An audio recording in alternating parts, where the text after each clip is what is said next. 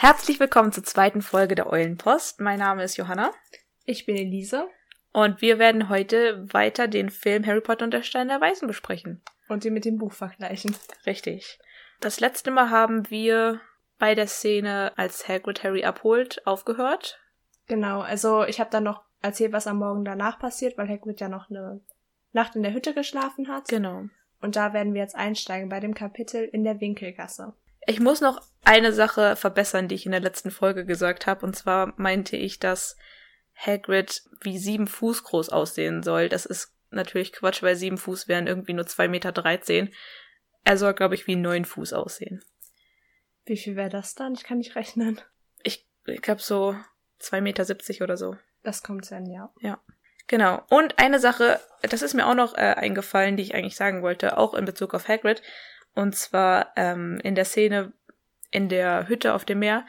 Da ist es im Buch so, dass der die das Gewehr vom Vernon verknotet. Ja. Das haben wir nicht gesagt und das finde ich irgendwie ziemlich beeindruckend. Das geht das überhaupt von der Physik her? Ich weiß es nicht, aber im Film biegt er doch den Lauf nach oben und der Schuss Ja. geht dann nach oben. Ne? Genau. Ja.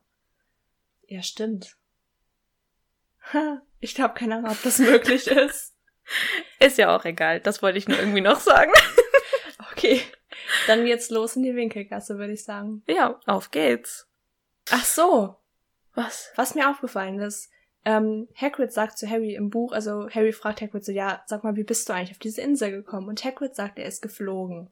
Echt jetzt? Ja. Und Hag ähm, Harry, nicht Hagrid, fragt sich dann auch so, wie zur Hölle fliegt der? Und der hat keinen Besen dabei. Aber das Motorrad sieht man nirgendwo, oder? Nee. Und die nehmen auch nicht das Motorrad zurück, sondern ein Boot, was Ja. er dann mit seiner Zauberkraft irgendwie anstößt. Das sind die im Film ganz einfach umgangen, indem das die Reise gar nicht gezeigt wurde. Mhm. Aber ich frag mich, wie ist Hagrid da hingekommen? Ich, ich meine, Fliegen, das geht nur mit schwarzer Magie. So. Eben, das ist voll das große Ding, als Voldemort es dann macht im siebten. ja, und Snape kann es ja auch irgendwann. Im siebten Teil, als er, im Film jedenfalls, als er durch die Fenster Ah, ja, flieht. Aber im Buch glaube ich nicht, oder? Das weiß ich ehrlich gesagt nicht. Da kommen wir dann im siebten hin. Ja, und da frage ich mich, das habe ich mir auch aufgeschrieben, ob es möglich wäre, dass Hagrid einfach appariert ist. Aber der kann doch nicht apparieren. Ja, eben, weil das macht man ja auch erst so im sechsten Schuljahr und der ist ja schon im dritten rausgeflogen. Nein, weißt du was? Vielleicht hat Dumbledore einen Portschlüssel für den arrangiert. Aber dann müssten die doch auch ein. Nee, stimmt, den Muss kann man man nicht zurücknehmen. Stimmt, aber er sagt geflogen. Ja, weil es dem kleinen Harry zu erklären, was Portschlüssel sind, vielleicht ein bisschen kompliziert wäre. Dem kleinen Harry nichts zu erklären, das ist ein wiederkehrendes Motiv in diesen Büchern. das stimmt. Dazu kommen wir auch noch. ja. Also jedenfalls fand ich das interessant und da sitzt er halt in dem Boot und Harry ist so voll excited, als Hagrid dann seinen Schirm auspackt und mit Magie das Boot halt schneller geht. Ja. Und da erklärt Hagrid ihm halt auch schon so alles so von, dass es Drachen gibt und so und dass es ein Zaubereiministerium gibt. Und da zieht der Cornelius Fudge, der wird im ersten Teil dann nämlich schon erwähnt, Mhm. total in den Dreck und sagt so, oh, ist voll der Stümper. Die wollten natürlich unbedingt Albus Dumbledore haben, aber der Okay. wollte nicht. Und das ist so das erste Mal, dass man so ein, also nochmal mehr von Dumbledore mitkriegt, Ja. so, okay, die Schule ist ihm halt schon das Wichtigste und der will halt einfach nicht im Zaubereiministerium arbeiten. Und Aber wie mächtig oder wie gut er auch sein muss, dass sie ihn überhaupt haben wollen. Und ich glaube, die fragen doch immer wieder nach, oder? Also ich, es kann sein. ich meine, der wurde mehrmals gebo ge geboten, ja, gebeten, Gefunden. gefragt, ob er Zaubereiminister sein möchte. ja, aber ich denke mir auch, die haben so unfähige Leute. Ja. Ich meine, was ist Fatsch für eine Witzfigur? Kommen wir noch zu. Ja. Der spielt ja noch kaum eine Rolle. Dann sind wir schon im tropfenden Kessel, oder? Ja. Im Film. Ah, das hatten wir, glaube ich, in der letzten Folge auch nicht gesagt. Äh, wir haben beide nicht die Extended Edition geguckt, sondern die normale Kinofassung. Und ich glaube, in der, es gibt eine äh, Szene, die rausgeschnitten wurde in der normalen Fassung, wo Harry und Hagrid in der U-Bahn sitzen. Ich Genau. glaube, die würde jetzt kommen. Aber in der normalen Fassung ist man dann jetzt schon in der, äh, laufen sie zum tropfenden Kessel durch London. Genau, also eigentlich sitzen die natürlich logischerweise noch da, weil die sind nicht so nah an London dran. Und Hagrid gibt Harry dann auch so Muggelgeld und sagt so, ja, bezahl du mal alles, ich habe keine Ahnung, wie das funktioniert. Und die Leute gucken Hagrid natürlich auch ganz komisch an in der U-Bahn und so. Ja, aber das ist eigentlich auch, so wichtig ist die Stelle überhaupt nicht. Nee, das stimmt. Im tropfenden Kessel, da frage ich mich immer, vor allem im Film, wie haben sie Harry so schnell erkannt? Weil sich dann doch alle umdrehen. Ich weiß auch nicht. Ich glaube, auch im Buch ist es einfach nur, da sagt Hagrid auch nicht viel mehr als im Film. Der sagt nicht, dass es Harry ist. Oder vielleicht sagt er seinen Vornamen, kann das sein? Da bin ich mir gerade nicht sicher. Aber ist auch nicht so, dass seine Narbe irgendwie so richtig sichtbar wäre. Okay, ich habe jetzt mal nachgeschaut im Buch und dann sagt Hagrid einfach so, ich bin im Auftrag von Hogwarts unterwegs und ähm, gibt Harry dann so einen Klaps auf die Schulter, wie immer. Und dann sagt halt Tom, der Wirt so, meine Güte, ist das? Kann das? Ja. so, ich weiß auch nicht, woran man das erkennen sollte. Vielleicht Hm. ist es aber auch so, dass man die ähm, Narbe im Film halt einfach sieht, weil Harry nicht sieht, weil Harry halt da relativ glatte Haare hat. Also die ihm halt sehr in die Stirn fallen. Ja, und nicht so abstehen. genau. Das kann Aber- sein. Oder vielleicht sollte die Narbe eigentlich größer sein, als sie es im Film gemacht haben. Das kann auch sein. Ja. Aber Harry wird dann halt im Film und im Buch sehr überschwänglich begrüßt, so, willkommen zu Hause, Mr. Potter und so, und er ist so voll, wieso kennen die mich alle? Ich habe nichts getan in meinem Leben. Ja. Dann trifft er auch schon den Quirrell. Mhm. Und da ist- gibt's auch einen Unterschied zum Buch. Und zwar im Buch schüttelt er ihm die Hand. Oh. Mhm. Ja, ich kann dir auch erklären, wieso das möglich ist. Ist da Voldemort noch nicht in ihm drinne? Nein, weil, das ist mir heute aufgefallen, als ich das Buch nochmal zu Ende gelesen habe, um nochmal alles Mhm. zu rekapitulieren. Ähm, da sagt Quirrell nämlich, er wurde von Voldemort eben in die Winkelgasse geschickt, um Gringotts auszurauben. Und als ihm das nicht gelingt, hat Voldemort so gesagt, ey komm, du bist so unfähig, ich gehe jetzt in deinen Körper rein, damit ich mehr Kontrolle über dich habe. Das war mir nie klar. Man liest so zwischen den Zeilen, wenn man weiß, man macht einen Podcast darüber. Das Mir ist- stimmt. Mir ist so viel aufgefallen. Also da ist Voldemort noch nicht in seinem Körper, deswegen kann Quirrell Harry auch noch anfassen. Ja. Aber im Film drückt er sich davor. Da Ja. gibt er ihm nicht die Hand. Was dann schon so der erste Hinweis ist, dass mit ihm irgendwas nicht stimmt. Und später, am Ende vom Film, ist es dann das Payoff, als er dann zu Staub zerfällt. Da kommen wir dann auch noch hin. Und was ich schön finde, im Buch kommt natürlich Daedalus Diggle wieder. Die immer wiederkehrende Person. Ja. Und Harry sagt so, oh, ich kenne sie doch. Sie haben sich einmal vor mir verbeugt. Als ich einkaufen war mit meiner Tante. Auch da, wie hat er ihn erkannt? Das Ich muss die Narbe Ahnung. gewesen sein, oder? Ja, das Oder ist hat er irgendwie so komisch. ein, so ein Menschensuchzauber oder so, weißt du, der ihn dazu Harry geführt? Das wäre richtig creepy. Das wäre creepy. Nee, ich mag Daedalus Diggle. Das ja, ich so auch. creepy. Das stimmt. Und der freut sich dann so mega darüber, dass Harry Potter ihn erkannt Ja, hat. richtig goldig. Ja. Aber sonst eigentlich passiert nicht wirklich viel mehr. Nee. Dann sind sie ähm, in Gringotts im Film. Da habe ich einen Fun Fact zu. Und zwar meine ich äh, gelesen zu haben, dass im Englischen der Warwick Davis den Griphook spricht. Okay. Also später in, im siebten Teil spielt er ihn ja auch, den Griphook, mhm. weil das ist derselbe ähm, Kobold, der ihn da halt auch zum Verlies bringt. Aber im Film ist es im ersten Teil ein anderer Schauspieler. Aber ich habe jetzt gelesen, dass das seine Stimme war. Stimmt, der sieht auch ein bisschen anders aus. Ja. Ich hab zu Gringotts, ich liebe das, dass einfach vorne an der Tür so ein Gedicht steht. So, Fremder, komm du nur herein, Mhm. aber klau nichts und so. Weil das mir in den Büchern relativ oft auffällt, dass irgendwas halt so mit einem Gedicht ist oder irgendwas Poetisches. Später der sprechende Hut ja auch. Und das fand ich sehr schön. Aber ist klar, dass die das jetzt nicht im Film mit eingebaut haben. Ja. Und Hagrid sagt einfach zu den Kobolden, Moin. Echt? Ja, und da dachte ich mir so, erst haben wir hier einen Krapfen im Buch, Ja. dann ist Hagrid auch noch aus Norddeutschland, also okay. in Gringotts, als sie dann im Verlies von Harry sind, da gibt's doch Berechnungen zu, oder? Wie viel Gold das sein muss. Ja, wie viel ich Geld Harry ich besitzt. hab's schon wieder vergessen. Weil das echt wahnsinnig viel Geld. Ja, vor allem, wenn man das später vergleicht mit den Weasleys, die eine Ja. Galeone da drin liegen haben. Das ist so traurig. Und ich finde das echt krass, weil wir irgendwie, haben Lily und James eigentlich gearbeitet? Die waren 21, als sie gestorben sind. So viel können die nicht angesammelt haben. Also er hat ja geerbt. genau, Seine seine, Eltern- Eltern sind, die haben irgendwas erfunden, ne? Irgendwas für die Haare. Ja. Und vor allem er hat, Ja. er hatte die strubbeligsten Haare der Welt. Ironisch. seine Mutter, keine Ahnung, das Ding ist ja auch, dass es sowas, was unlogisch an Harry Potter ist und das ist dieses, dieses Fantasy-Phänomen, dass der Protagonist weise ist und auch keine Verwandten mehr hat. Mhm. Also keine tollen Verwandten. ja. Und alle Großeltern sind einfach tot. Und ich Ja. denke mir, die können doch nicht alt gewesen sein. Ich meine, ich bin 21. Die sind im Krieg, äh, im, im ersten Wizarding War gestorben. Aber seine Eltern sind an Drachenpocken gestorben. Ja, aber zu der Zeit rum. Aber Lillys Eltern waren ja Muggel. Wurden die auch getötet? Das weiß ich nicht. Vielleicht sind die auch einfach. Weil die können doch noch nicht so alt gewesen sein. Meine Eltern Ja. sind jetzt gerade Mitte 50 so. Ja. Das ist sowas, was ich echt, das kann ich nicht verstehen irgendwie. Das ist ein bisschen unlogisch gelöst. Die worden. mussten halt auch tot sein, ansonsten hätte ja Harry auch zu denen kommen können. Ja, eben. Aber das ist halt, wenn man es hinterfragt, ist das schon. Ist schon ungewöhnlich, dass ja, Ja. alle vier sofort tot sind, wenn man ein Jahr alt ist. Das stimmt. Gibt's noch was anderes in Gringotts, worauf du eingehen wolltest? Ja, die haben ja die Türen extra, also wirklich echt mit so einem Mechanismen gebaut. Das ist richtig cool. Die haben sich so viel Mühe gegeben. Generell die Winkelgasse, das ist Wahnsinn, wie viel Detail da reingeflossen ist, wie viel Arbeit. Und ich finde, das merkt man auch. Irgendwie hat vor allem der erste Film so dieses besondere Feeling, was so die, die Sets angeht, finde ich. Ja, in dem darauffolgenden ist halt mehr die Story wichtig. Ja. Aber es ist auch irgendwie klar, weil ich glaube, man sieht das alles durch Harrys Augen und irgendwann ist das ja alles total normal für ihn. Das passt mega. Und im ersten ist es halt mega krass, so dieser Zauber zum ersten Mal in diese magische Welt einzutreten. Ja, und es ist alles noch so schön hell. Ja.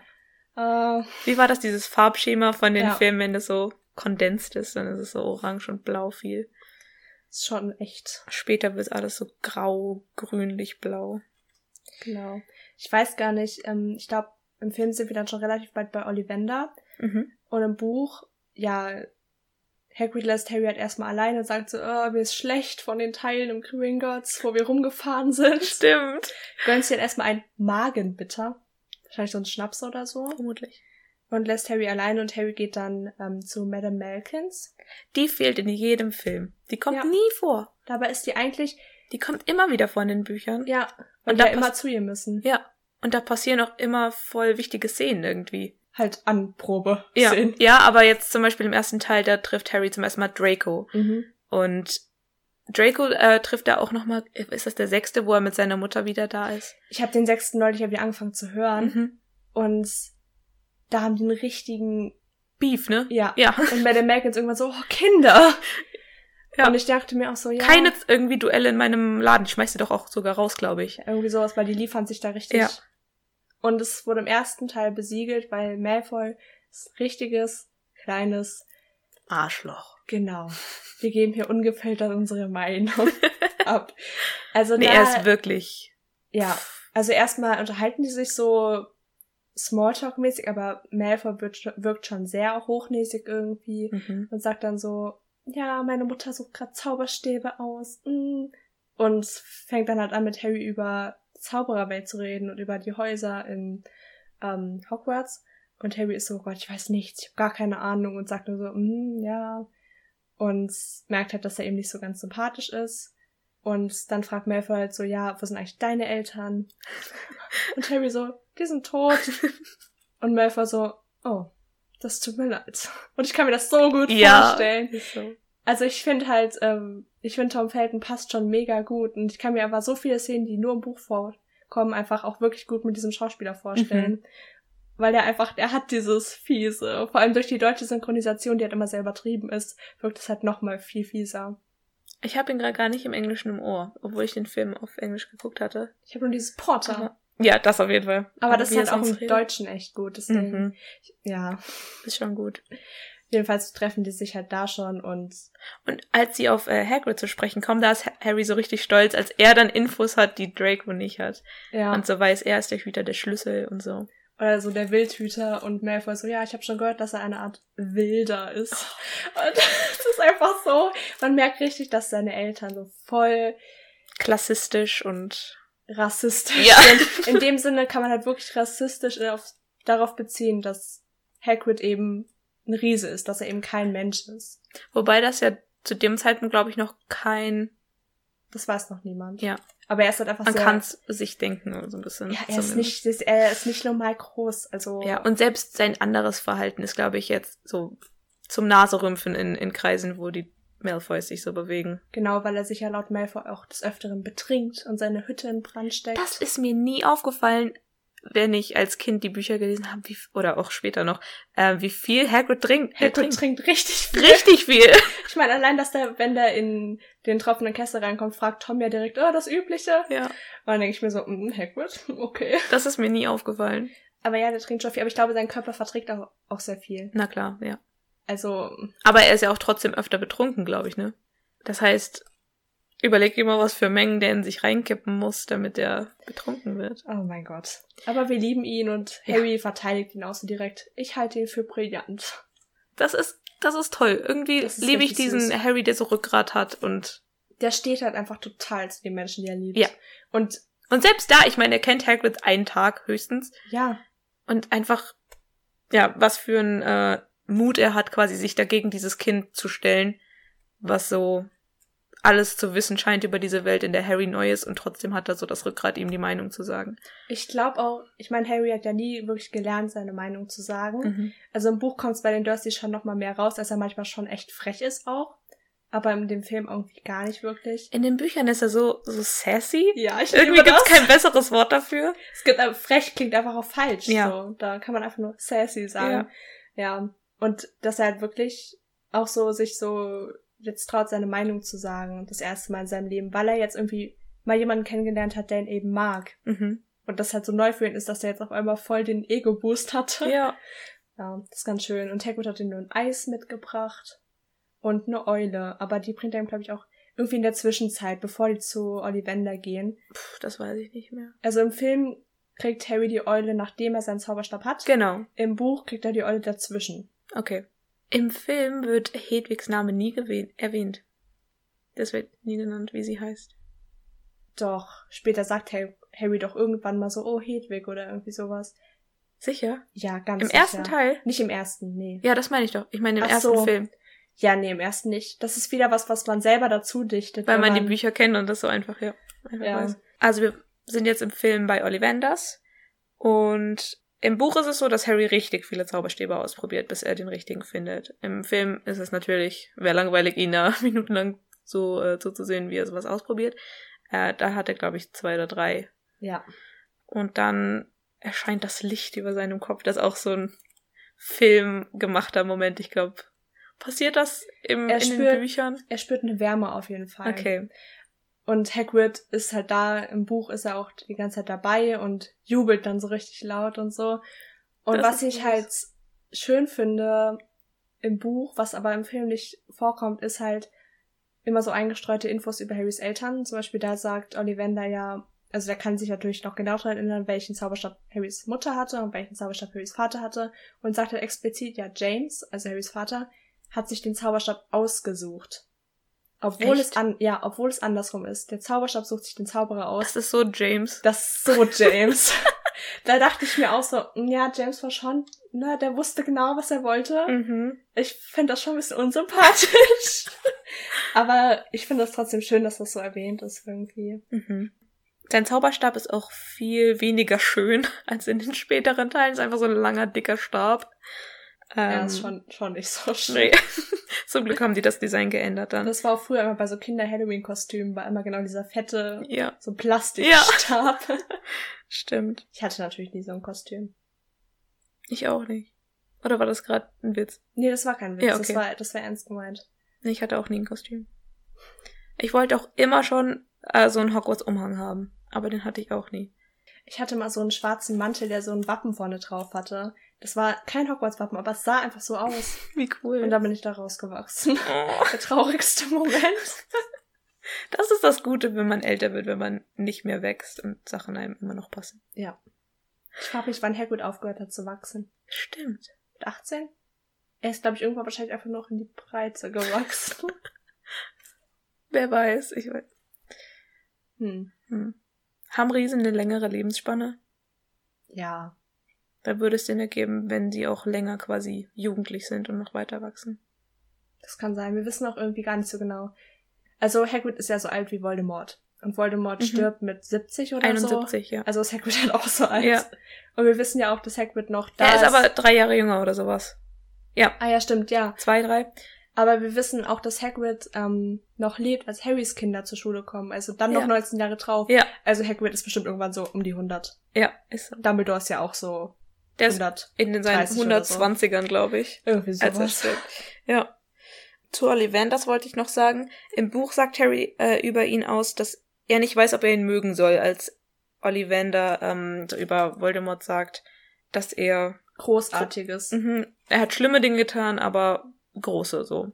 Ja. Und ähm, ich finde, dieselbe Wirkung haben die auch im Film erzielt. Irgendwie ist er so bisschen sketchy oder.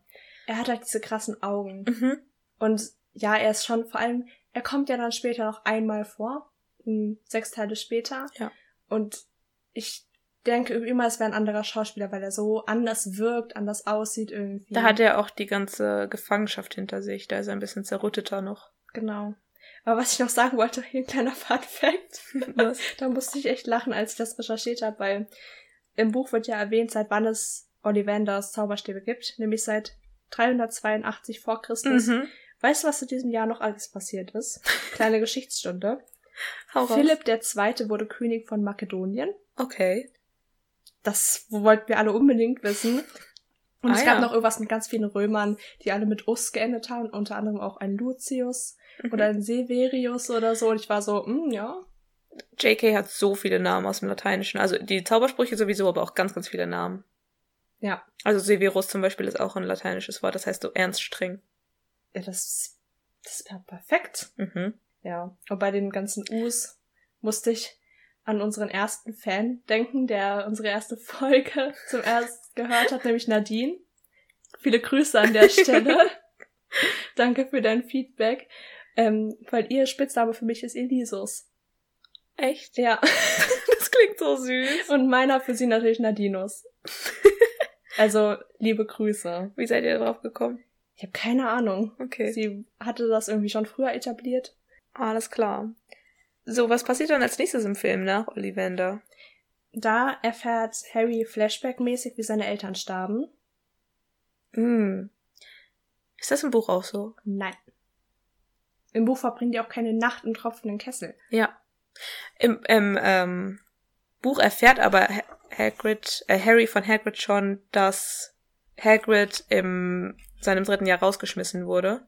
Mhm. Und im Buch, ach Quatsch, im Film ähm, kommt das dann erst im zweiten Teil, als es dann relevant wird wegen der Kammer des Schreckens.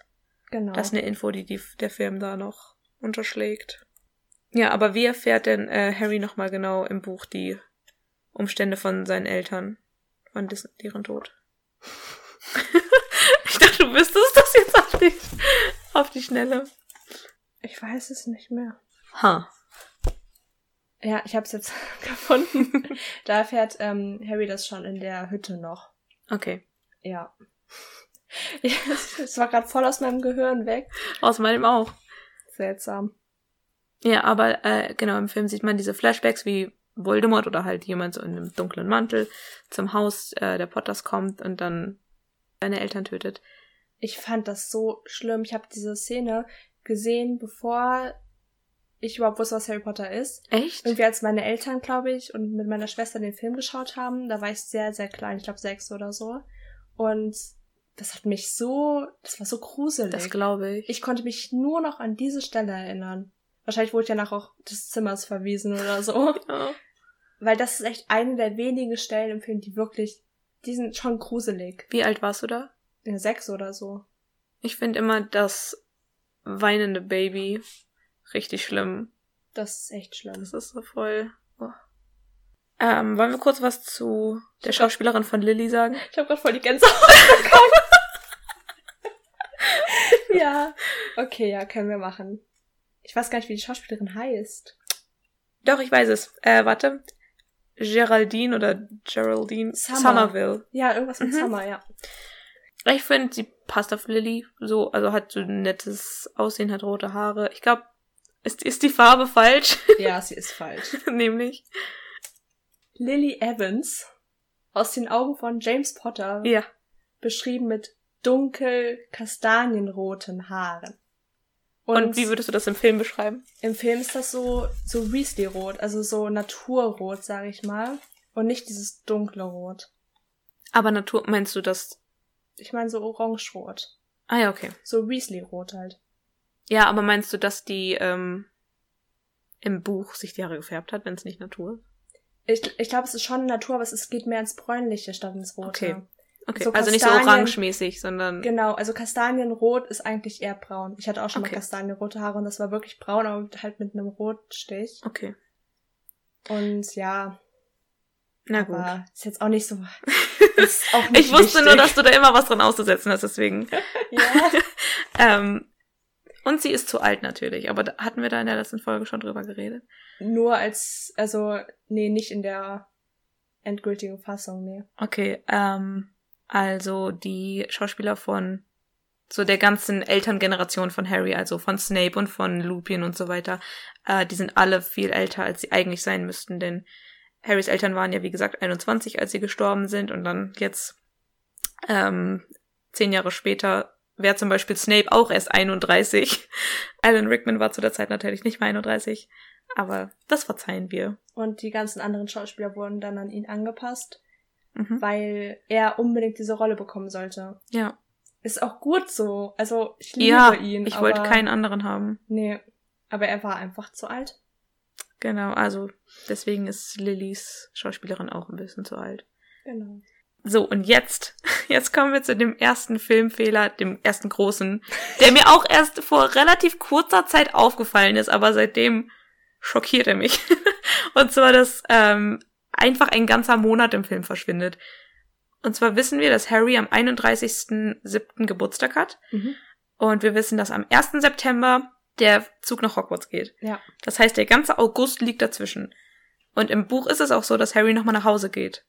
Der ver verbringt nochmal einen Monat bei den Dursleys, bevor er dann nach Hogwarts geht. Und im Film sehen wir Hagrid und Harry in der Winkelgasse und dann in, im tropfenden Kessel abends, wie sie zusammen reden, wo dann die ganzen Flashbacks kommen und dann sind sie am nächsten Tag ähm, schon in King's Cross.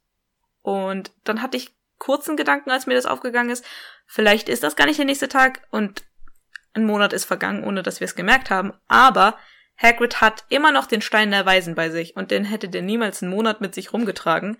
Ja, es ist zwar Hagrid, aber so. So unbedacht ist er dann doch nicht und das würde Dumbledore auch, glaube ich, nicht zulassen, dass der den einen Monat irgendwo rumträgt. Äh, dafür ist der Stein ein bisschen zu wichtig.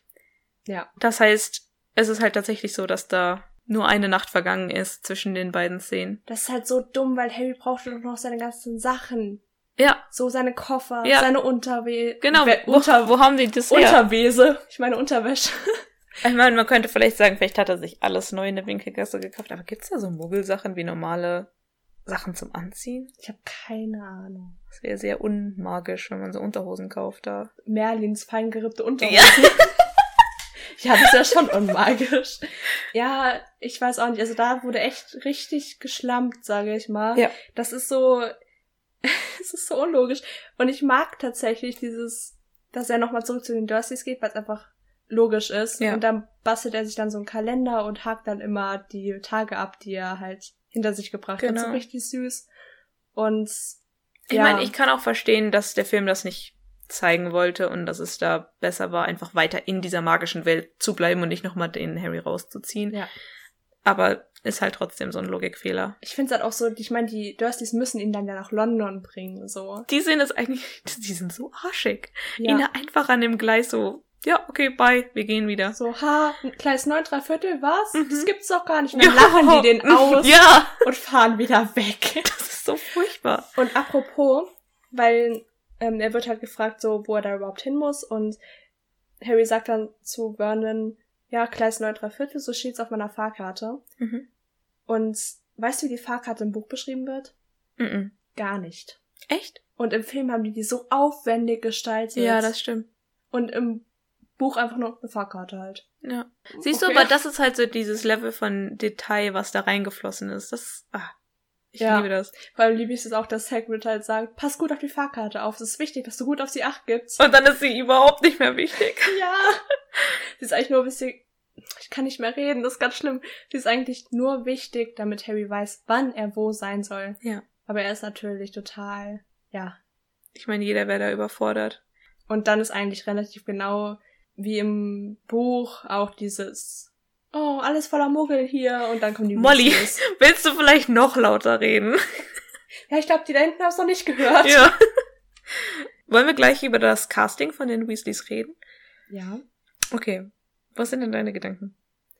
Ich sage jetzt das, was du immer zu mir gesagt hast. Nämlich? nämlich, dass du es schön findest, dass Ginny ja. im ersten Teil schon die Schauspielerin aus dem zweiten Teil ist. Ist so. So viele Filme hätten das bestimmt nicht gemacht. Es das kommt immer wieder vor, so dass im ersten Teil, wenn eine kleine Rolle äh, nur da ist und die dann im zweiten vielleicht eine größere spielt. Ich, Einfach. Ich glaube, aber es liegt daran, dass es den zweiten, das zweite Buch ja schon gab Mhm. und dass diese wussten, die wird noch wichtig. Das kann natürlich sein. Und weil das Buch so ein großer Erfolg war, war es klar, dass die Filme auch ein Erfolg werden. Und die haben halt einfach gut, wie, wie sagt man das denn? ich weiß nicht, was du sagen willst. Ja, die haben das gut geplant. Ja, Ja. okay. Ja, das freut mich auf jeden Fall. Ja. Und vom Rest, also Mo Molly zum Beispiel finde ich ist auch mega gut. Ja. Fred und George passen. Wobei, das ist auch so ein winziges Detail, was richtig egal ist, aber ich will es trotzdem gerade sagen. Und Ich weiß, ist, was du sagen willst. Ja. nämlich sind im Buch ähm, Fred und George als stämmig beschrieben und Ron als lang und schlaksig. Und in den Filmen ist es eher andersrum. Ähm, dass Fred und George größer sind, dünner und Rupert Grint eher ein bisschen kleiner. Genau. Aber auch mega Unwichtig. unwichtig, danke. ja, weil sonst ist Rupert Grint einfach schon. Ja, ich kann den auch nicht mehr wirklich wegdenken, so, weil Mhm. seine Mimik ist so perfekt. Vor allem in den frühen Filmen. Im Ja. ersten und zweiten. Es ist so genial. Wusstest du, was der für ein, bestimmt weißt du das, äh, für ein Audition-Tape gemacht hat? Ähm, Der hat doch gerappt. Ja. irgendwie in, einer, in einem komischen Outfit, irgendwie in einem. Was, ein Kleid? Nee, ich glaube nicht. Auf jeden Fall, er sah lustig aus und dann hat er über die Rolle gerappt. Und dann so dachten, cool. dann dachten die Producer, den müssten wir auf jeden Fall an Land ziehen, das passt auf Ron. Also, Der ist auch, ähm, ich glaube, der einzige von dem Cast, der wirklich diese Weasley Haarfarbe hat. Ja. Und das war einfach, ist einfach perfekt. Also, Mhm. ja. Ja. Ja. Also die Weasleys sind, Sehr gut. ich finde auch Percy, außer dass er keine Brille hat, der hat ja eigentlich so eine Hornbrille, Mhm. was gut gepasst hätte, weil er dann halt noch in Ja. Anführungszeichen strebermäßiger rübergekommen wäre, aber sonst ist es auch ganz gut. Mhm. Auf jeden Fall. Ach so, im Buch fängt Ginny an zu heulen, als der Zug abfährt. Und im Film so, viel Glück. Ja, stimmt. Da fängt's schon an. Ja. Da fängt's schon an. Da fängt Aber da kommen wir- Persönlichkeit schon an. Mhm. Da kommen wir aber auch in späteren Teilen noch zu. Ja, aber sie ist jedenfalls vom Aussehen her sehr gut gecastet. Auf jeden Fall. Oh, eine Notiz, die ich mir gemacht habe beim Film gucken, war einfach nur der Hogwarts Express. Ist schön. Ist Und- auch gut gecastet. Ja. Nein, aber der ist auch so ein Bild, was man sich nicht mehr wegdenken kann irgendwie. Ja, Harry steht da auch drei Minuten davor und macht so, wow. Dann werden die anderen Schüler weniger gezeigt als im Buch. Da kriegt man zum Beispiel schon Nevils Großmutter mit, Lee Jordan kommt schon vor. Lee Jordan mit seiner Tarantel. Richtig.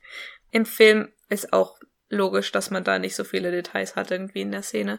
Ich finde es halt im Buch auch noch, generell die Weasleys werden halt noch so ein bisschen besser gezeigt, so Percy so, "Hm, ich muss jetzt schon gehen, Mutter, weil die Vertrauensschüler haben zwei Abteile für sich. Und die Zwillinge dann direkt so, oh, du bist Vertrauensschüler? Das hast du ja noch gar nicht erwähnt. Und sie sagen dann auch zu Ginny so, ja, nicht weinen, wir schicken dir eine Klobrille aus Hogwarts. Die Zwillinge sind einfach so süß zu Ginny, immer, aber so furchtbar zum Rest der Familie. Also vor, zu ihren. Brüdern. Ja, die sind richtig böse. Ja, manchmal bei Ron regt mich richtig auf. Also Ja. ich, ich liebe Fred und George, aber in manchen Szenen denke ich so, ihr wisst, dass euer Bruder, oder ihr solltet wissen, dass euer Bruder vielleicht ein Problem mit seinem Selbstbewusstsein hat oder es irgendwie ein Wunderpunkt ist, wo ihr gerade nochmal Salz in die Wunde streut. Aber die sind echt unbarmherzig, was das angeht. Die sind halt die, ja, also, man, Aber es ist auch sagen- realistisch. Ich glaube, das ist, Ja, ich glaube, das kann zwischen Brüdern so. Geschwistern. ja. Vor allem, wenn du so zusammengestopft bist, so, Mhm. du so viele Geschwister. Ja. Als im Film Harry und Ron sich unterhalten, geht Ron gar nicht so auf seine Familie ein. Im Buch sagt er halt direkt Harry, wie schwer es hat, irgendwie als Jüngster. Er sagt direkt so, ich krieg alle Sachen nur gebraucht. Und Harry sagt ihm dann, ja, ich auch, ich habe auch nie Geschenke bekommen. Und dann ist Ron halt so ein bisschen besänftigt. Und das besiegelt so ihre Freundschaft, dass sie beide einfach ein bisschen eine blöde Situation so hatten Mhm. irgendwie. Ich mag deren Freundschaft mega. Ich auch. auch wie die so zusammen wachsen und einfach so. Ja, und die sind auch einfach direkt so, Ja. So. Ja, es passt einfach. Und dabei ist es nicht irgendwie kitschig oder unrealistisch, finde ich. Ich finde für so elfjährige Jungs, ich meine, ich bin jetzt kein Experte, was elfjährige Jungs angeht oder deren Lebenserfahrung oder was auch immer, aber irgendwie finde ich, äh, passt es, wie die zusammenfinden und dann halt Freunde werden. Genau. Und davor, bevor die zusammen sitzen und der Zug losfährt, ist es im Buch noch eine richtig schöne Stelle, dass ähm, Fred und George helfen Harry halt mit dem Koffer irgendwie und dann sehen die seine Narbe und sind dann voll so, oh, ist Harry Potter. Und als sie dann nach draußen gehen, wieder zu der Familie zurück, hört Harry das halt aus dem Fenster so, dass die halt sagen, ja, wir haben Harry Potter gesehen und Ginny direkt so, oh, ich will ihn sehen und ja. sowas. Und dann sagen die noch, glaubst du, er erinnert sich an, du weißt schon wen? Und da sagt Molly direkt so, wenn ihr ihn das fragt, an seinem ersten Schultag. Mhm. Also sie ist so lieb und ist sie so. ist direkt so protective und das ist so schön. Ja. Also ich liebe das und vor allem ich finde es auch gut, dass die halt auch drauf hören so. Ja. Die wissen schon, dass es sollten wir vielleicht nicht jetzt machen. Ja. ja. Dann kommt gleich die Szene, wo dann die äh, Trolley Witch, die Hexe vom Süßigkeitenwagen, ins Abteil kommt. Heißt das Süßigkeitenwagen? Ich weiß es nicht. Imbisswagen? Imbisswagen, Imbisswagen richtig. Ich wollte gerade sagen, Snackladen? nee. Und Harry so sagt, wir hätten gern alles. Ja. Ja? Was wolltest du dazu, wolltest du dazu noch ich sagen? Ich wollte nur das sagen, weil das ich so hab mir, ich habe mir was aufgeschrieben. was denn? Weil ich habe im Buch nachgeschaut mhm. und Harry sagt nicht, wir hätten gern alles. Sondern? Harry nimmt von allem etwas, Et mhm. damit ihm nichts entgeht. Und ich dachte mir auch die ganze Zeit so im Film, als ob der wirklich alles nimmt. Das ist ich glaube, das blöd. ist so gemeint, dass er von allem etwas möchte. Ja, und ich habe mir dann extra noch mal, ähm, ich habe den Film auf Deutsch geschaut, aber dann extra noch mal auf Englisch umgeswitcht, mhm. ob einfach zu hören, ob das ein dummer Übersetzungsfehler ist. Ist es nicht. Im Englischen, we take the lot. Mhm. Also wir nehmen alles so. Ist halt einfach dumm, weil er nimmt, hätte halt gern alles, weil er doch sieht, okay, One hat nur dieses Brot dabei und so und als ob der einfach alles nimmt. Der bezahlt auch irgendwie nur sieben Sickel oder, oder 17 Sickel, irgendwie sowas. Das weiß ich nicht mehr. Also jedenfalls nicht so viel, dass er den ganzen... Dann hat er nicht den ganzen Wagen nee. Nee. Okay. Schokofrösche. Ist dir bei den Schokofröschen was aufgefallen? Die bewegen sich nicht, die Bilder. Echt nicht? Das ist nur so ein 3D-Effekt irgendwie, aber ah. die, die ähm, reden Laufen. nicht so wie zum Beispiel andere Porträts. Stimmt, die laufen auch nicht, also Dumbledore kratzt sich auch nicht an der Nase und so. Genau. Mir ist nämlich aufgefallen, wie One sagt, ja, ich habe über 500, mir fehlen nur noch Agrippa und Ptolemäus. Woher hat ja. er das Geld für 500? Ja, ist so. Das ist so unlogisch. Nee, wobei das ergibt auch keinen Sinn. Ich habe gerade gedacht, vielleicht ist das so eine Sammelaktion irgendwie in der Zaubererwelt. Also ich meine jetzt so, dass, dass die Frösche irgendwo dabei sind, aber dann, dann müssen sie auch was anderes kaufen. Ja, also das ist echt unlogisch. Aber ich habe jetzt noch eine kleine Geschichtsstunde für dich. Ich habe nämlich geschaut, noch wer eine? sind Agrippa und Ptolemäus. Und dazu musste ich erstmal im Harry Potter Wiki schauen. Aha. Weil ich dachte so, okay, vielleicht steht da irgendwas über die Zauberer. Und da standen dann die ursprünglichen Leute. Also nicht Zauberer, sondern die aus der echten Welt, sag ich mal, aus unserer Welt, ja. so wer das war. Und zwar war Agrippa, Agrippa von Nettesheim, der wurde als Zauberer verfolgt, war aber eigentlich Philosoph. Das ist Arzt. ein Mann? Ja.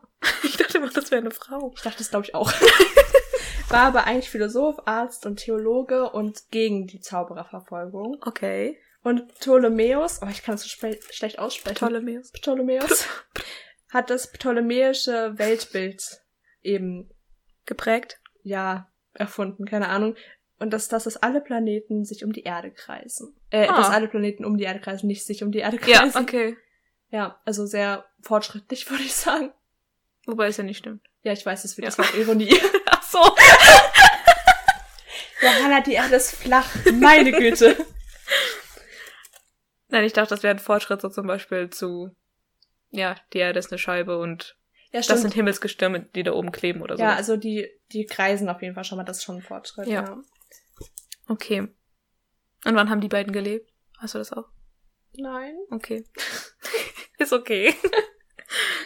Ich finde das irgendwie schön, dass Harry hier so im Buch spürt, wenn One, du weißt schon, wer sagt, dass Harry selber so ein bisschen Angst schon spürt. Mhm. Da sagt er so, das erste Mal spürt er so ein bisschen Angst in sich hochkribbeln, wenn er das hört. Und ich finde das, ja, da merkt er halt irgendwie erst so richtig, weil ich meine, er konnte ja keine Angst vor Voldemort haben, weil er kennt ihn ja überhaupt nicht. Und obwohl er seine Eltern umgebracht hat, ist er jetzt erst so, mm, oh, irgendwie fühle ich mich nicht so wohl, wenn der Name genannt wird. Ja. Weißt du, was ich da interessant finde? Zum Beispiel Hermine, die ja auch fernab von den äh, Zauberern aufgewachsen ist und eigentlich auch nicht so eine krasse Angst vor Voldemort haben dürfte. die weigert sich auch die ganze Zeit, ihr, seinen Namen auszusprechen und macht das zum ersten Mal im fünften. Ja. Wobei, Die Stelle liebe ich übrigens. ich auch. ähm, wobei im Film sagt sie in diesem sogar schon, im verbotenen Wald, glaube ich, seinen Namen, was dann die Szene im Film im fünften entkräftet. Echt? Mhm. Die sagt das da schon. Ich habe das vorhin erst geschaut. Mir ist es nie aufgefallen. Ich meine schon. Okay. Hm. Ja, gut. Als nächstes habe ich mir aufgeschrieben, als sie dann die ganzen Süßigkeiten isst.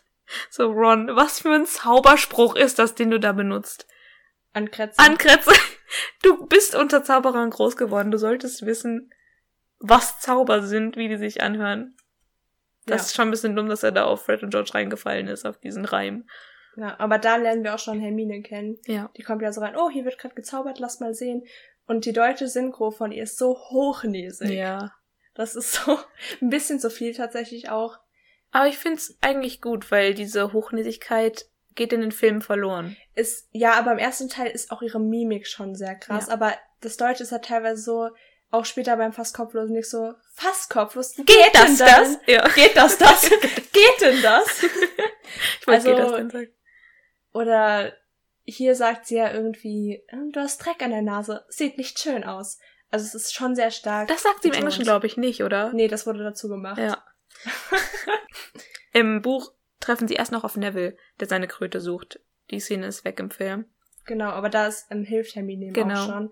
Was auch ihre gute Seite zeigt, so diese Hilfsbereitschaft. Ja, sie will halt alles gut machen, so. Ja. Sie weiß ja manchmal nicht so, wie man sozial interagiert, aber ja. Aber ich liebe diese Schwächen, die da noch rauskommen, weil irgendwann wird Hermine zu perfekt. Das können wir dann auch noch in späteren Ja. Teilen besprechen.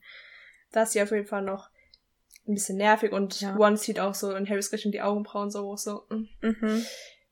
schwierig. Ich mag auch diese Entwicklung von deren Beziehung zu der Freundschaft dann hin. Das ist einfach so Ja. cool. Wollen wir zu Emma Watson als Hermine noch was sagen?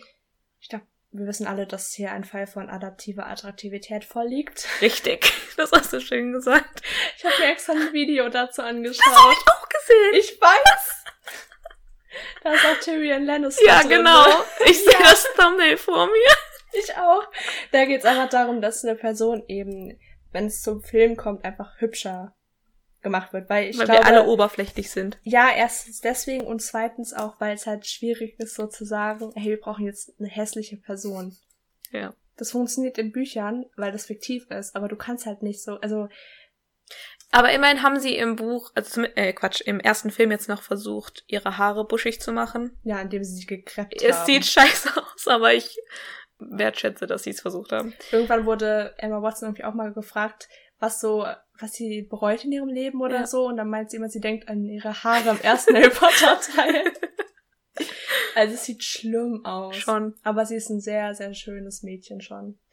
Da gibt's auch so diese Geschichte, die, glaube ich, jeder Fan irgendwie kennt, dass JK sie auch zu hübsch fand und dann hat sie mit ihr telefoniert und dann dachte sie so, du bist so intelligent, du bist genau wie sie, du passt da drauf und dann Ja. vergebe ich dir, dass du ein bisschen so schön aussiehst.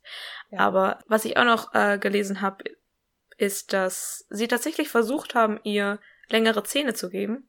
Oh. Und die erste Szene, die gedreht wurde, war der Abschied von Hogwarts, wo sie im Zug äh, sitzen und Hagrid, äh, Harry sich noch von Hagrid verabschiedet. Und da hat sie anscheinend die Zähne drin. Aber das hat dann auch nicht funktioniert und dann hat sie in den anderen Szenen keine mehr. Da müsste ich beim nächsten Mal gucken, nochmal drauf achten. Also Hermine hat im Buch halt ein bisschen längere Vorderzähne einfach. Ja gut. Das ist alle Sachen, die im Buch so genannt werden über ihr Äußeres, was halt nicht so schön ist irgendwie. Die sind halt voll wichtig, um dann im vierten Teil diese Entwicklung zu dem schönen Mädchen durchmachen zu können. Weil im Film ist die halt so, du, warst, du hast halt ein Kleid angezogen, so. Ja, wow. Der Moment geht voll verloren. ja. Wobei sie in dem rosa Kleid auch sehr schön aussieht.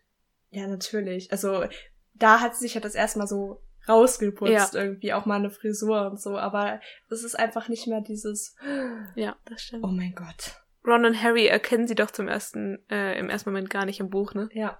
Okay, aber das ist auch schon wieder viel zu weit vorgegriffen. Malfoy kommt zu Besuch ins Abteil. Richtig. Im Buch, im Ja. Film nicht. Willst du kurz erzählen, was im Buch passiert? Mir ist aufgefallen, ähm, dass er sagt, das sind Crab und Goyle. Und warum stellt man seine Freunde mit dem Nachnamen vor? Naja, ja, die nennen sich alle so. Er sagt auch immer Potter und, und wird auf Malfoy genannt von den anderen. Ja, der wird ja auch so im Buch immer Malfoy genannt, auch vom Ja. Erzähler jetzt, sag ich Ja. mal. Aber man stellt seine Freunde doch nicht so vor. Und ich finde das krass. Ich weiß nicht mal, in welchem Teil man erfährt, wie die mit Vornamen heißen. Ich Ist weiß, wie sie mit Vornamen heißen. Gregor, Gregor, Gregory Goyle und Vincent. Vincenz? Vincent Vincent, Crab. genau. Ich habe übrigens jahrelang immer Krabby gesagt, weil Rufus Beck das so liest. Ja, aber wo, Und das warum? Warum sollte man das so lesen? Ich weiß es nicht, aber das war so in mir drin, ich konnte ihn nicht Crab nennen. oh mein Gott. Fun Fact an der Stelle. Was? Mein Vater hat mir die Bücher vorgelesen Ja. und er hat Lupin französisch ausgesprochen. Lupin! das ist ja geil. Das ist noch besser als Lestrange, wie Rufus Beck immer das Ja, schreibt. weil das ist doch voll logisch. Das ist doch wirklich ein französischer Name. das stimmt, aber ist auch, ja. aber ja. Lupin Aber ist Lupin halt, das ist halt gut. einfach, ich meine, okay, man kann sich das herleiten wegen dieser IN-Endung, aber Ja. es ist halt obviously lateinisch. Danke, Papa. Du hast mich traumatisiert. Aber das ist voll schön, dass dein Vater dir das vorgelesen Ja, hat. Bis zum vierten Teil. Oh, Die haben auch immer noch so voll das vor Augen, so. Das glaube ich, ja. Ja. Ja, und die haben halt noch voll viele Süßigkeiten da rumliegen und Goyle will sich dann was nehmen und Kretze beißt Goyle in den Finger. Das ist mein Kretze-Moment, muss ich sagen. Ich liebe das. Was hat sich Pettigrew da gedacht? Also Spoiler-Alarm, die Ratte ist ein Mensch. Also ich glaube, dass er wahrscheinlich schon sehr im Rattenkörper drin war. Das kann sein. Und ich denke mir auch immer noch, egal, ähm, Wurmschwanz, also Peter Pettigrew, ist nicht böse, er ist einfach nur sehr, sehr charakterlos. Hat man gerade die Tür im Hintergrund gehört? bestimmt, egal. Egal. Ähm, Und da denke ich mir so, dass er halt irgendwie, er sieht ja da im Moment keine, oh Gott, mein, mein Handgelenk hat geknackt. er sieht ja in dem Moment keine Gefahr so von Voldemort. Voldemort ist ja eigentlich, ist ja weg, so. Er hat keinen Grund mehr, irgendwas zu machen. Und da sieht er in Gold einfach nur einen Mobber und denkt sich so, hm, ich war doch auch mal unbeliebt, bevor ich coole Freundin gefunden habe. Und beißt halt einfach zu. das ist eine diepe Analyse. Oder er merkt, dass es der Sohn von einem Todesser ist, den er vielleicht sogar kennt. Hm. Weil der Vater von Goyle ist ja, Ja. Goyle, der Ja. Todesser. Das ist auch so eine Sache, die mich dann verwirrt, weil die Erwachsenen ja auch Malfoy und Ja. Goyle und so genannt werden. Hm. Ja. Weiß ich nicht, was da die, was sich J.K. gedacht hätte. Hat. Nicht hätte. Hm. Sie hat sich Oder was sich Baumschwanz gedacht hat. Ja. Man weiß es nicht. Nee, ich wollte noch, oh, oh. Ja. Ich wollte noch was zu der Szene mit Hermine sagen. Und zwar, ich finde ihr Selbstbewusstsein so geil, wie sie einfach Harrys Brille repariert. Ja. Sie hat vermutlich in ihrem Leben noch nie gezaubert, weil das ist auch verboten. Es ist sogar im Zug, glaube ich, noch verboten, oder? Theoretisch. One so, nö. ja.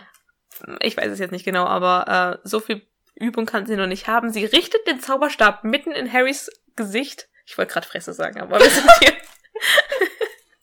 okay, auf sein Gesicht. Und ähm, sagt einfach mal so diesen Zauber. Und zwar mit so einer Selbstverständlichkeit. Ich meine, überleg mal, was da alles hätte schiefgehen können. Das hätte ins Auge gehen können. Uh! Sorry.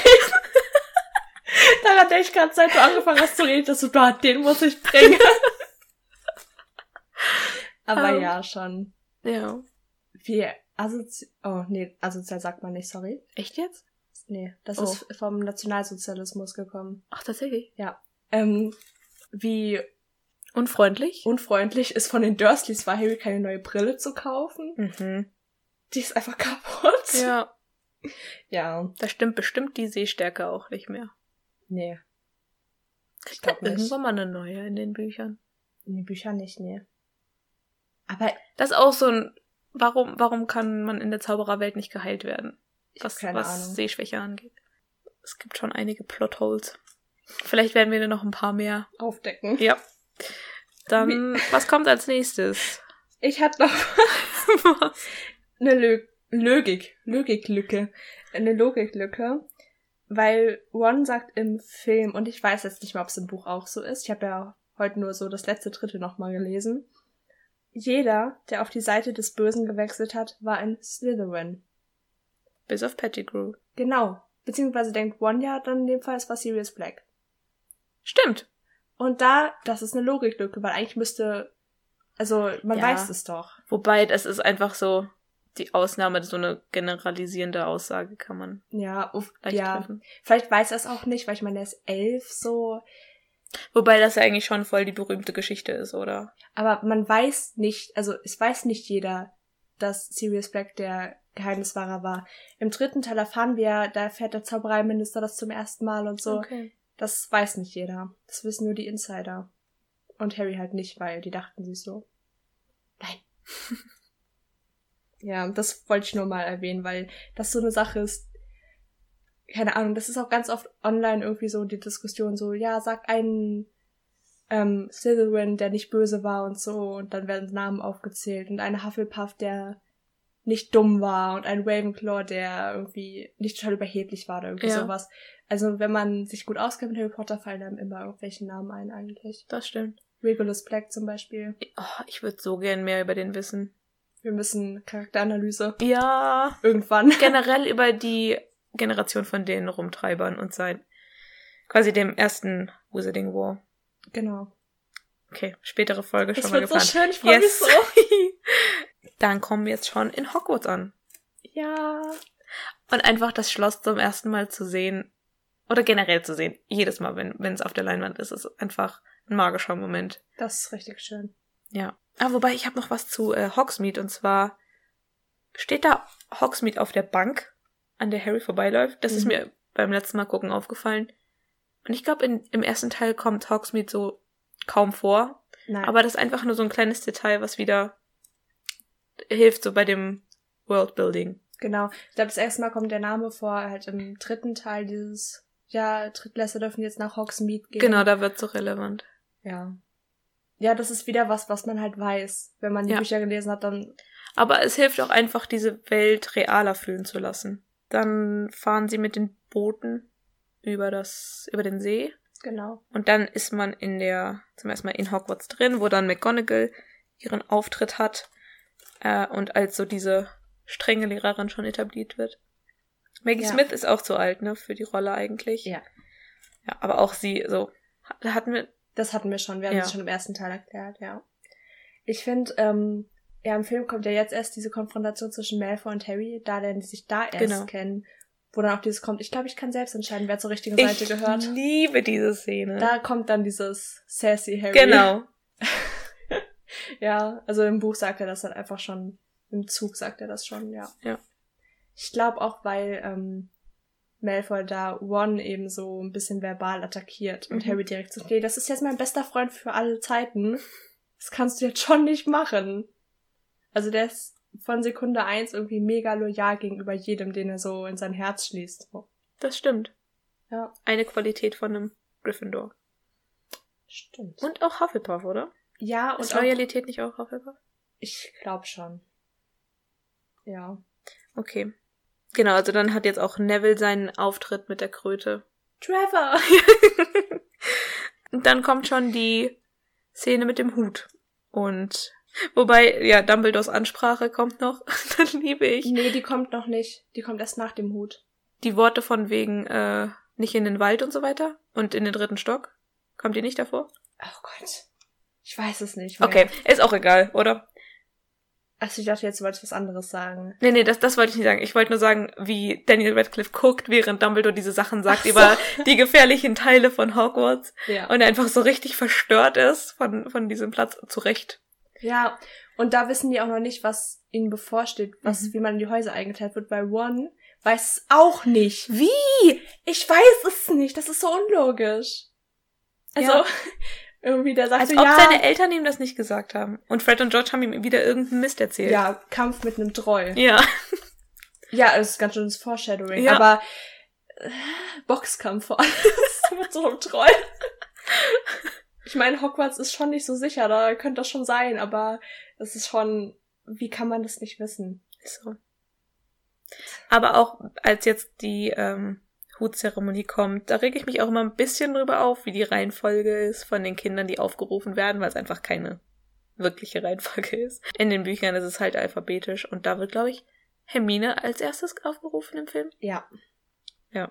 Wo, was auch ähm, ein Unterschied ist, und zwar in den Büchern ist sie fast eine Hutklemme, was nämlich jemand ist, der fünf Minuten auf dem Stuhl sitzt und der Hut sich nicht entscheiden kann, was zum Beispiel McGonagall war. Die, bei ihr hat der Hut sich auch zwischen Ravenclaw und Gryffindor nicht entscheiden können. Bei Hermine auch.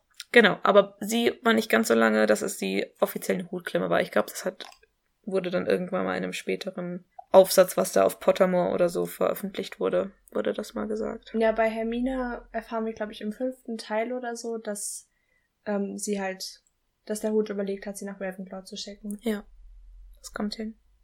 Oder ein bisschen früher, in irgendeinem Gespräch mit, mit ähm, Ernie Macmillan, glaube ich, so, ja, der Hut hat sogar überlegt, mich nach Ravenclaw zu schicken. Ja. Ja. Gut, dann der Hut bei Malfoy, der ihn noch nicht mal berührt und der schon nach Slytherin schickt. Das ist auch im Buch so. Ja. Ähm, dann hat Snape seinen Auftritt. und warte, was hatte ich mir hier aufgeschrieben? Gut, wenn man seine Schrift nicht richtig lesen kann. Harrys Narbe tut weh. Genau, ist halt so ein cleverer Weg im Film, so auf ihn zu halten und dann. Wobei das ja Harry auch im, im Buch denkt, dass es an ihm liegt. Oder zumindest irgendwie so. Man soll es einfach denken, Genau. als Leser auch. Ja. Das ist schon clever gemacht. Aber auch wie sich, ähm, ich glaube, das meinte ich mit meiner Notiz, wie Quirrell sich nämlich mit dem Hinterkopf zu Harry dreht. Der redet nämlich mit Snape und wendet das Gesicht halt von ihm ab, sodass sein Hinterkopf zu ihm zeigt, was clever ist, weil da Voldemort drin ist. Susan Bones, die äh, kommt auch vor, wie sie, ähm, na, sortiert wird. Nee, wie heißt das auf Deutsch? Einge... sorted? Wie heißt das auf Deutsch? Eingeteilt in die Häuser. Irgendwie sowas. Ähm, und ich glaube, das ist die Tochter von Chris Columbus, der Regisseur. Ja. Genau. Ah, apropos Regisseur, da habe ich auch einen Fun Fact. Der, wie gesagt, Chris Columbus war der von dem ersten Teil und ich glaube auch vom zweiten. Ja, bin mir ziemlich sicher. Ähm, und im Gespräch war auch Steven Spielberg für diesen Teil. Oh. Der hat so weißer Hai. E.T.? E.T., genau. Ja. Ich liebe der weiße Hai. Ich weiß nicht warum, aber ich liebe diese Filme. Ich habe ihn noch nie geguckt. Muss man auch nicht. Die sind richtig schlecht, aber irgendwie. Echt, der ist schlecht? Ja, das ist halt Der ist alt. dieser Hai, der sieht so schlecht aus. Aber ich glaube, filmtechnisch so ist er gut. Das kann sein, aber es ist Oder? einfach unlogisch. Der wird einmal komplett zerfetzt und dann kommt er doch wieder mit so Flicken, also dass seine Haut zusammengeflickt Jetzt ist. spoilen wir sogar den weißen Hai. Tut mir leid, tut euch das nicht an. Das Gute daran ist die Filmmusik, aber ja, es ist halt ein bisschen Kann sein, dass das sogar auch John Williams war. die Filmmusik. Ja. Das kann sein. Das weiß ich jetzt nicht. Okay, ist auch egal. Ich glaube aber, der hat von einem berühmten Spielberg-Film auch die Musik gemacht. Hm. Na gut. Der sprechende Hut Ja. singt im Buch Ja. immer ein Lied, das Mhm. er selbst komponiert hat, weil er ein Jahr lang einfach in Dumbledores Büro rumliegt. Ja. Ja. Also Wobei es auch sehr clever von J.K. ist, dass sie so häufig Har- äh, ich kann auch nicht mehr reden. ich weiß genau, was du sagen willst. Harry nicht mehr bei den Zeremonien. genau dabei hat Ja. und nicht so häufig ein Lied schreiben muss, dass er singt. Ja, erst beim vierten Teil und ab dem vierten Teil wird es auch jedes Mal mehr so ein bisschen düsterer. Also ich glaube, das fällt auch irgendwann One auf, glaube ich. Aber im Ja. dritten spricht er, glaube ich, auch schon eine Warnung aus, als die Dementoren irgendwie so. Im dritten bekommt Harry das gar nicht mit. Oh, tatsächlich. Wo ist er da? Da ist er bei Madame Pomfrey, weil er umgekippt ist im Zug. Stimmt. Ja. Nee, dann ist die Warnung im fünften, als dann Voldemort offiziell zurück ist. Ja, irgendwie sowas. Ja. Also der Hut ist schon, scheint ein Hirn zu haben. Ja. Wahrscheinlich auch ein kleines, aber Naja, aber ich meine, er kann in, in Köpfe reingucken und, und irgendwie so die, die Welt vielleicht dann auch so ein bisschen verstehen, weißt du, wenn er Ja. gute Menschenkenntnis hat. Er ist halt sehr clever, weil er, also clever eingesetzt als Instrument hier mit dem Lied, Mhm. weil er einfach die ganzen Häuser nochmal erklärt. Ja. Bis jetzt wissen wir nur irgendwie, Hagrid sagt ja, in Hufflepuff sind die Flaschen. Und Slytherin ist böse. Genau. Was auch wirklich alle sieben Bücher und Filme hindurch irgendwie so die Masche ist. So wie Ja. die dargestellt werden, was einfach nicht wahr ist. Es ist einfach komplett, ähm, es ist so pauschalisierend Ja. alles. Es ist generell einfach blöd, dieses Häusersystem irgendwie. Und vor allem Schon. alle mögen Slytherin nicht. Ja. Immer wenn, Alle drei anderen Ja. Häuser. das ist halt auch so eine Sache, da denkst Sogar mir, die Ravenclaws, was eigentlich Sinn ergeben würde, wenn die noch mehr auf der Seite des Slytherins wären. Irgendwie passen glaub, die Qualitäten von den. Ja, aber ich glaube eher die Hufflepuffs, weil die einfach lieb sind. Das auch. Eigentlich ergibt es für die beiden Häuser keinen Sinn. Ja, Wobei es ja auch tatsächlich so ist, dass Gryffindor und Slytherin vor allem die sind, die immer so aneinander geraten. ja total. Ähm, Ich bin in keinem von beiden. Ich bin ein Ravenpuff. ja, das bist du echt. Ja. Okay, dann lass uns zu der Auswahlzeremonie zurückkommen. Nur ganz kurz am Rande. Ich, nee, ich liebe es nicht, sondern ich, äh, das fällt mir einfach immer nur auf, wie Dumbledore applaudiert. Du meinst, seine Finger gegeneinander schlägt? Genau. Ja. Tippt. Und dann Genau. ein bisschen applaudiert, als es dann Harry ist, der gewählt wird. Nee, Ähm. sogar ein bisschen mehr. Ja. Also der ist da schon Stimmt. enthusiastisch. ja. Der gute, unparteiische Dumbledore. Mhm. Wir lieben ihn doch alle. So, und jetzt wolltest du glaube ich, gerade eben noch was sagen wegen der Rede von Dumbledore. Genau, also Harry wird dann natürlich nach Gryffindor einsortiert. Dann gibt's einen kurzen Filmfehler, weil er erst auf der einen Seite und auf der anderen Seite vom Tisch sitzt. Stimmt. Aber auch total unwichtig. Ähm, und im Film sagt Dumbledore halt so, lass das Fest beginnen. Also er steht extra auf und alle denken, er hält jetzt so eine mega Ansprache. Ich glaube, der tippt so gegen seinen goldenen Kelch. Mhm. Und dann sagt er halt einfach nur, ja, lass das Fest beginnen. Und das hat mich so ge- aufgeregt. Das regt mich jedes Mal auf. Weil im Buch kommt einfach dieser kauzige Dumbledore richtig durch. Und ich liebe das. Da fängt es nämlich schon an, dass das total untergeht. Der sagt da nämlich einfach Schwachkopf, Schwabbelspeck, Krimskrams, Quiek. Ja. Und die Halle applaudiert. Und Harry dreht sich so zu Percy um und sagt so, ist der ein bisschen verrückt? Schon? Und Percy so, ja, der ist genial, aber ein bisschen verrückt schon. Ja. Ich liebe es. Aber ich glaube, das haben wir auch schon in der ersten Folge gesagt, so dieser exzentrische Dumbledore würde, ja, komisch ankommen teilweise im Film. Ja, aber ich liebe es in den Büchern. Auf jeden Mich Fall. würde das überhaupt nicht stören. Es wäre Ja. ein bisschen deplatziert wahrscheinlich, weil generell alle Charaktere nicht so vielschichtig sind wie in den Büchern. Dann erscheint das Essen, wo ich auch erst irgendwie relativ spät verstanden habe, dass es halt echt die Hauselfen sind und das nicht aus dem Nichts kommt. Aber ich meine, das erfährt man, glaube ich, auch erst dann, als die Hauselfen vorkommen, oder? Genau, also wir erfahren im ersten Teil irgendwann schon, dass es eine Küche gibt in Hogwarts, Mhm. weil Voldemort, Voldemort, weil Dumbledore Harry erzählt, ja, dein Vater ist früher immer mit seinem Tarnumhang in die Küche geschlichen, hat sich Essen geholt. Aber wir erfahren halt nicht, wer kocht. Mhm. Aber ja, das ist schon. Aber auch über die Stelle habe ich irgendwie immer so ein bisschen drüber weggelesen, glaube ich. ja, generell, ich habe über alles hinweggelesen, was mir heute erst aufgefallen ist. das stimmt. Ist schon ein Phänomen. Ich finde ähm, abends die Stelle, wo Harry mit seiner Eule so da sitzt und so diese süß. schöne Musik kommt und das ist, ich fühle da so mit. Mhm. Das ist einfach so, wenn es so ein Moment ist, wo du so voll im Reinen mit dir bist und er denkt so, boah, das wird ein mega tolles Jahr. Endlich ist er an einem Ort angekommen, wo er irgendwie hinpasst und gute Menschen um sich hat. Außer, dass seine Eule im, Krank äh, im Krankenflügel, was habe ich die ganze Zeit mit den falschen Worten, im Schlafsaal ist und nicht in der Eulerei. Stimmt. Aber die fliegt da bestimmt noch hin. Ja. Ah, oh mein Gott. Ein Charakter haben wir jetzt vergessen. Nämlich. Peeves, der taucht schon auf. Im Buch, ja. Ja, während ähm, Percy die Erstklässler eben da Mhm. hinführt, wo sie hin müssen, da begegnet ihnen schon Peeves, der Poltergeist. Und ein Poltergeist unterscheidet sich insofern von den anderen Hausgeistern, dass er Sachen durch die Gegend werfen kann. Er ist auch kein verstorbener Mensch, oder? Das ist eine andere Art von Wesen. Ja, irgendwas Dämonisches wahrscheinlich Ja. oder so. Ja, und der ist halt super nervig anscheinend. Und es gab tatsächlich einen Schauspieler, der Peeves spielen sollte. Allerdings wurden seine Szenen dann gestrichen und er kam auch nie wieder vor. Das ist schon traurig. Das ist richtig traurig. Stell dir mal vor, du bist so richtig stolz, weil du in dem Film, über den jeder redet und was so voll das große Phänomen ist, hast du mitgespielt und dann bist du einfach, kommst du nicht vor. Ich habe den dritten Teil als Computerspiel Mhm. und da ist er drin und der ist perfekt. So. Hm, ja. Und dann denke ich mir, nach welchem Vorbild wurde der gemacht, weil die anderen Personen sind alle nach den Büchern gestaltet, ähm, ja genau, nee, nach den Filmen gestaltet. Außer Peeves. Ich wollte gerade noch eine Sache sagen zu dem Erfolg von dem Film, weil ich glaube, das vergessen wir heute teilweise, wenn wir nicht wirklich dabei waren. Also ich war noch viel zu jung, als äh, der erste rausgekommen ist.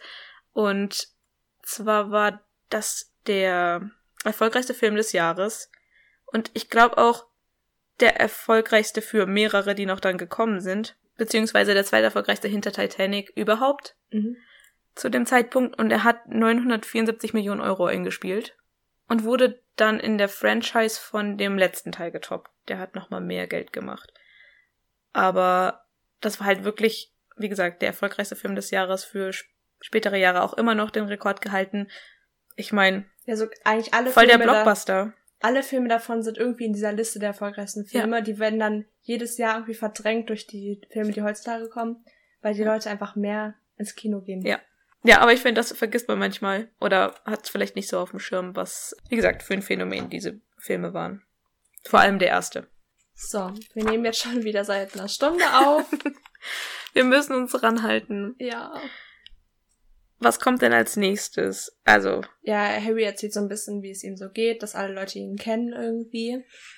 Und es wird da doch auch schon sehr deutlich, dass er eben jetzt immer mit One rumhängt. Ja. Also die verlaufen sich immer zusammen. ich fand auch, ähm, dass ich, dass ihn alle kennen oder seine Berühmtheit kam schon in der großen Halle ziemlich gut zum Ausdruck, als alle Kinder so gemurmelt haben, als dann plötzlich sein Name gerufen wurde und so. Genau. Ja. Das geht teilweise in den äh, Filmen unter, finde ich, äh, so dieses Getratsche hinter seinem Rücken und dass er halt wirklich so diese berühmte Figur ist. Ja, total. Ähm, aber da ist es so ein Moment, wo es mal durchkommt. Ich finde hier im Film schließen wir jetzt an die erste Ver Verwandlungsstunde an. Ich glaube Mhm. noch vor der Zaubertrankstunde, oder? Ist das die erste, wo sie zu spät kommen? Ja, stimmt. Ja. Ich glaube schon. Ja. Und da offenbart McGonagall, dass sie eben ein Animagus ist, obwohl das in den Büchern erst im dritten Teil passiert, dass sie sich vor ihrer Klasse verwandelt. Ist dir das mal aufgefallen? Ja. Nein. Da verwandelt die sich nicht. Da wird auch nie gezeigt, dass die zu spät kommen oder so. Da werden alle Zauberstunden so ein bisschen kurz erklärt, so. Okay. Und dann kommen wir halt zu der, ja, zu der Zaubertrankstunde, die dann das als erste so richtig beleuchtet wird. Okay. Äh, wollen wir dann gleich zu der Zauberschrank Zaubertrankstunde springen? Ja. Was hast du da zu sagen zu der Szene? Ähm, die ist sehr, sehr gleich Das stimmt. wie im Buch. Also eigentlich, da fehlt nichts. Sogar dieser Satz ähm, über, was dann als äh, Statement über Lily gedeutet werden kann. Ah, ja, Deutest du es nicht so? ich finde, also ich finde es krass, dass es diese Deutung hat, wenn man Mhm. Die Blumensprache praktisch analysiert oder das, was er halt so auch mit Wermut und sowas. Mhm. Aber als ob. Also ich weiß nicht. Natürlich irgendwie denkt man sich, als ob das Zufall ist. Aber ich kann mir das irgendwie trotzdem nicht vorstellen, vor allem wie lange muss er denn daran getüftelt haben. So seit elf Jahren. Stell dir mal vor, so Snape in seinem Kerker, wie er so, so ein Gedicht quasi schreibt und So überlegt, So ein Nee. Vision Board. Ja. Oh mein Gott, ja, Snape als Dichter, dazu komme ich später auch noch, aber erst im nächsten Teil, glaube ich, in der nächsten Folge. okay.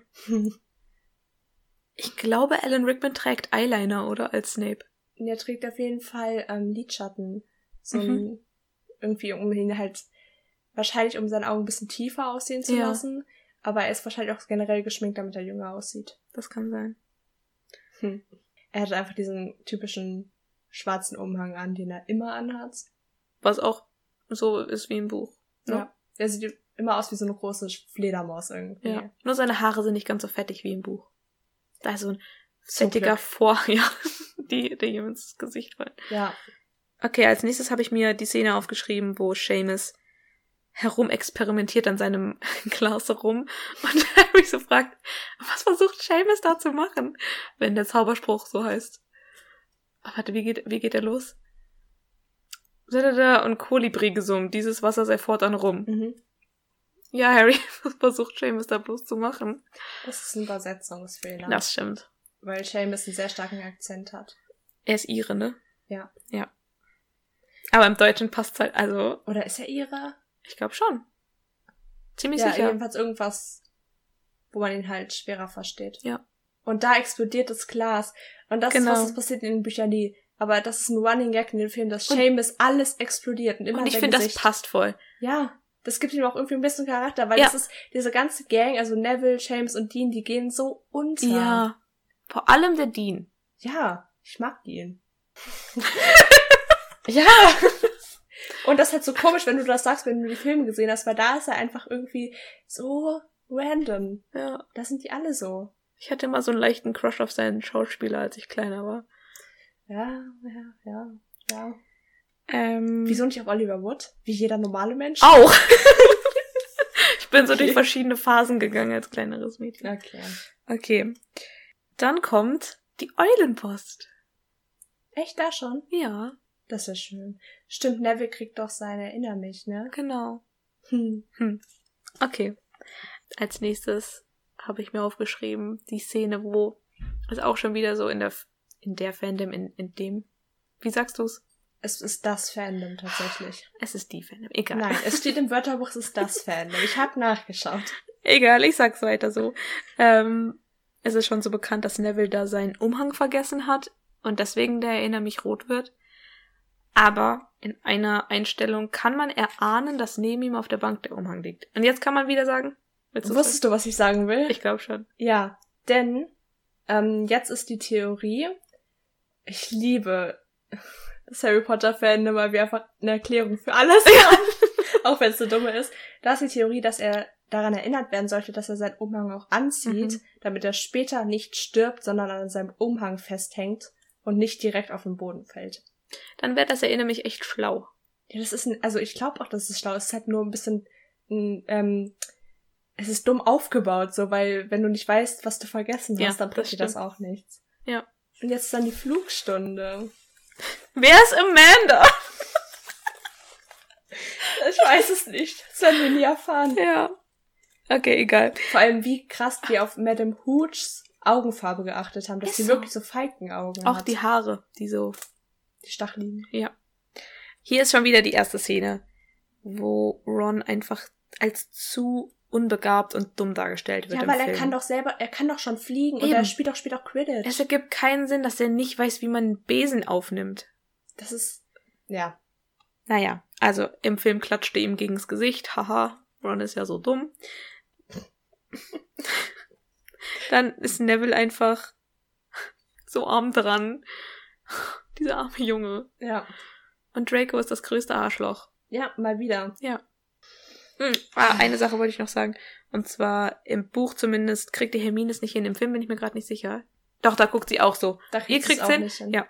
Auch wieder ein, ähm, eine Sache, die bestimmt später nicht gekommen wäre. In späteren Filmen. Weil sie da wieder als zu perfekt und kann alles so ist. Aber Ja. ich mag diese Szene, weil sie kann halt mal nicht fliegen. Sie ist nicht gut da drin. Weil Ja, das ist nichts, was sie lernen kann. In dem Film fliegt sie auch nie. Ja. Da sehen wir sie kein einziges Mal auf dem Besen. Im Aber im Buch schon. An mehreren Stellen, aber Ja, obwohl sie sich halt gar nicht drauf wohlfühlt. genau. Dann rettet Harry den Erinner mich vom Neville. Das erinnert mich. Das. Ich hab's heute nicht so mit den Artikeln. Ich hab's halt überhaupt nicht mit der Sprache. Das ist ganz schlimm. Richtig gute Voraussetzungen für einen Podcast. Ähm, Und für ähm, ein Studium, das ich um die studiere. deutsche Sprache. Ja. Okay. Als nächstes hatte ich notiert, McGonagall kann apparieren, weil das ist auch so ein kleiner Filmfehler. Wie schnell sie einfach an Ort und Stelle ist. Genau. Aber innerhalb von Hogwarts kann man nicht apparieren. Hast du nie eine Geschichte von Hogwarts gelesen? Anscheinend haben das die Filmemacher nicht gelesen. Okay, also Harry wird ähm, ins Quidditch-Team geholt. Und da fand ich die den Übergang zwischen dieser Szene und der nächsten irgendwie voll gut, als dann die Geister über Harry reden und man kriegt so mit, oh, das ist irgendwie voll das große Ding, dass dieser Erstklässler jetzt der neue Sucher von Gryffindor ist. ja. Und da einfach Hermine dieses, ah, du hast es im Blut. Komm, wir lassen, lass uns die Palette Sie von deinem Vater anschauen. Sie weiß einfach nicht, was ich, was so passt da in der Ja, Situation. aber nicht nur das, es ist einfach so, erstens, hat die jedes Zimmer im Schloss abgesucht und das dann gefunden? Wie ist sie ins Pokalzimmer gekommen? Vielleicht hat sie es in einem der Bücher gelesen, was es alles für Räume gibt. Und Okay, das kann sein. ja, Jetzt steht auf der Palette, dass James ein Sucher richtig. war. Und das ist nicht wahr. Aber, Er spielt mit einem Schnatz in dem ja, das heißt, er fünften. muss ein Sucher sein. Das heißt, es Aber- ist ein Kontinuitätsfehler in den Büchern. Bist du sicher? Ich meine, Ja. er kann auch als ein anderer Quidditch-Spieler mit einem Schnatz spielen. Woher hat er bitte den Schnatz? Vielleicht hat der Sucher vom Team es ihm gegeben. Nein.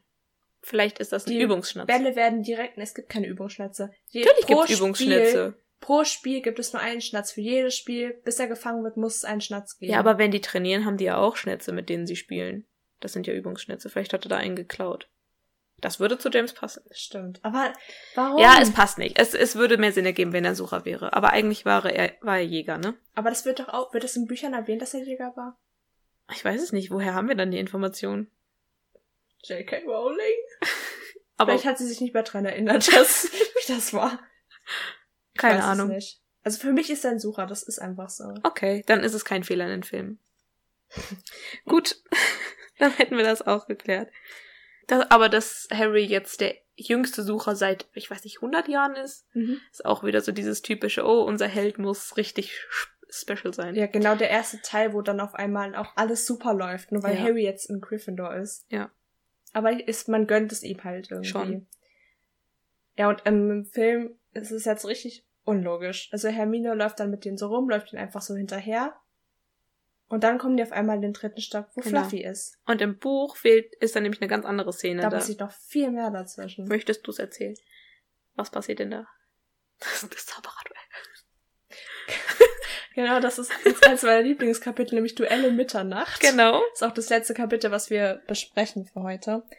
Und zwar kommt Malfoy eben so, als Harry und Ron gerade darüber reden, dass Harry eben der neue Sucher ist, kommt er so an den Tisch und sagt so, ja, lass mal duellieren, heute um Mitternacht im Pokalzimmer, das ist nämlich immer offen. Sagt er doch, warum Hermine ins Pokalzimmer konnte. Stimmt. Ähm, und Harry so, okay. Und Ron so, wer ist dein Sekundant? Zu Malfoy. Und ähm, sagt er so, ja, ich bin Harrys Sekundant, wer ist deiner? Und ich glaube, der sucht dann Goyle aus. Wahrscheinlich, weil Goyle Ja. noch ein bisschen kräftiger ist oder so. Und als er dann weg ist, fragt Harry erstmal so, was ist ein Sekundant? Ja, der vertritt dich, falls du stirbst. Aber ihr könnt euch wahrscheinlich nur mit Funken besprühen, weil ihr könnt noch nichts. Wo ich denke, das ist so naiv, weil Malfoy ist in einer schwarzmagischen Familie Mhm. aufgewachsen.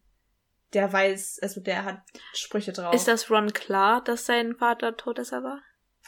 Ich glaube nicht. Okay. Also das Ding ist, es wurden ja Todesser rehabilitiert irgendwie danach, weil die gesagt haben, oh, wir haben es nicht so gemeint. Aber ich glaube, das ist nicht so bekannt. Ja. Wobei, ich weiß nicht. Lucius Malfoy ist ja schon eine berühmte Person irgendwie. ja, die Weasleys kennen ihn auch auf jeden Fall. Ja. Da gibt's dann auch eine Szene im zweiten. Mhm.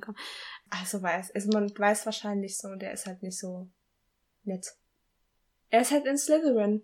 Und One denkt ja eh, da kommen alle Bösen her. Ja. Was halt auch irgendwie stimmt in Und sie sind Universum. reich Mhm. und äh, eine alte Zaubererfamilie, die bekannt ist. ja, Und er ist irgendwie da mit den Schulsprechern, nicht Schulsprechern, im Schulrat. Welten, Ja. genau. Ja, aber es ist einfach dumm. So, warum? Und Harry Ja. ist dann halt so naiv und sagt so, okay, dann machen wir das jetzt. Und als sie dann eben sich rausschleichen, kommt Hermine halt mit und sagt so, ihr geht jetzt nicht raus, wir werden wegen euch rausfliegen, wir werden wegen euch Punkte verlieren.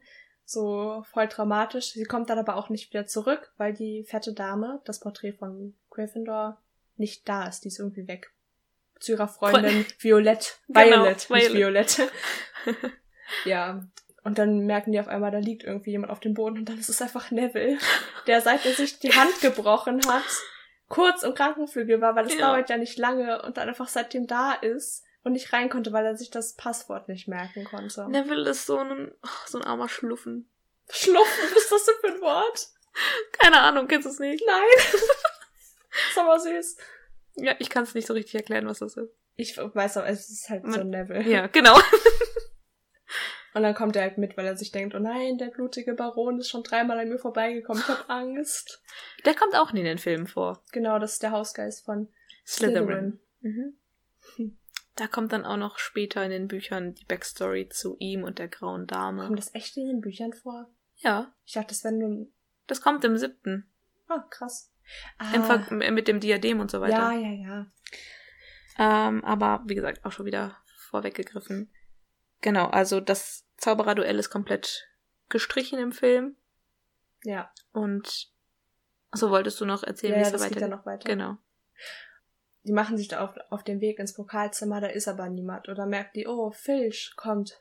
Nee, erstmal kommt Mrs. Norris, die Katze. Und ja, dann merken die, okay, Malfoy hat uns verarscht. Und dann rennen sie, begegnen dann nochmal Peeves, der sagt, Schüler aus den Betten, wie immer. Ja. Und fliehen dann und dann begegnen sie erst Fluffy. Was halt auch nochmal, ich weiß nicht, im Film ist es halt so, das ist einfach nur wirklich zufällig, dass sie da sind. Es Ja. ist nicht mal nachts oder so. Ja. Und im Buch sind die einfach echt dumm und laufen da nachts rum. Weil die einfach Regelbrecher sind. Es kommt immer wieder vor, das wird in den Film auch total abgeschwächt. Sie sind halt auch einfach diese dummen Kinder, die sich auf dieses Duell eingelassen haben. Ja. Und, Und, und, Hermine, Malfoy ist schon schlau. Also Ja. diese Hinterhältigkeit, die da in der Szene im Buch äh, ans Licht kommt, quasi, dass er sie da verarscht hat. Das ist halt auch Slytherin. nicht. Genau, definitiv. Also der hat halt nicht so schlaue Freunde, aber er sel- wahrscheinlich hat er sich genau deswegen die Freunde gesucht, so nach dem Motto, dann sehe ich noch ein bisschen schlauer aus. ist ja oft das Phänomen so. Ja, und einfach so diese dummen Schläger, die ich herumkommandieren kann, die tun, was ich sage. Ja. Ja, genau. Ich wollte noch sagen zu Mrs. Norris, die sieht im Film so eklig aus. Ja, im ersten Teil Ja, ne, so dieses verklebte Fell und die roten Augen. ist schon nicht so schön. Nee. Und also im Film, als sie dann auf Fluffy treffen, habe ich beim letzten Mal gucken drauf geachtet, man sieht nicht die Falltür. Weil ja Hermine danach sagt so, Ron, wo hast du nur deine Augen? Und was hat er denn bewacht? Der stand auf einer Falltür. Und man kann als Zuschauer es auch nicht sehen. Also wir sind da auf Frontseite, weil man sieht Ja. nur die Pfoten. Ich achte natürlich nicht drauf, weil ich weiß ja, dass da eine Falltür Ja. ist. Ja, aber wir wissen ja, Hermine hat das wahrscheinlich schon richtig beobachtet. Und dann kommt die iconic Szene, ähm, Mhm. oh worse, expelled. Genau. Wo Hermine so richtig den, ja, das so raushängen lässt, so, ah, die hätten uns rausschmeißen können. Was aber auch ihre Prioritäten zeigt, weil guck mal, wie, wie krass es einfach für sie sein muss, als Muggel plötzlich in diese Zaubererwelt geworfen zu werden und Ja. mega ah, diese Welt zu lieben, in, in der sie da ist. Und dann aber halt, also der Gedanke, ich könnte hier rausgeschmissen werden, wie furchtbar das dann sein muss. Ich meine, wär's auch. Überleg dir das mal, du musst wieder in die Muggelwelt zurück und kannst. Ja, das muss dieses Gefühl sein, wenn du einen richtig guten Traum hast, der sich voll real anfühlt und dann wachst du auf und bist so, nein. Nur hundertmal schlimmer. Ja, Ja, stimmt. das ist bestimmt nicht so schön. Nee.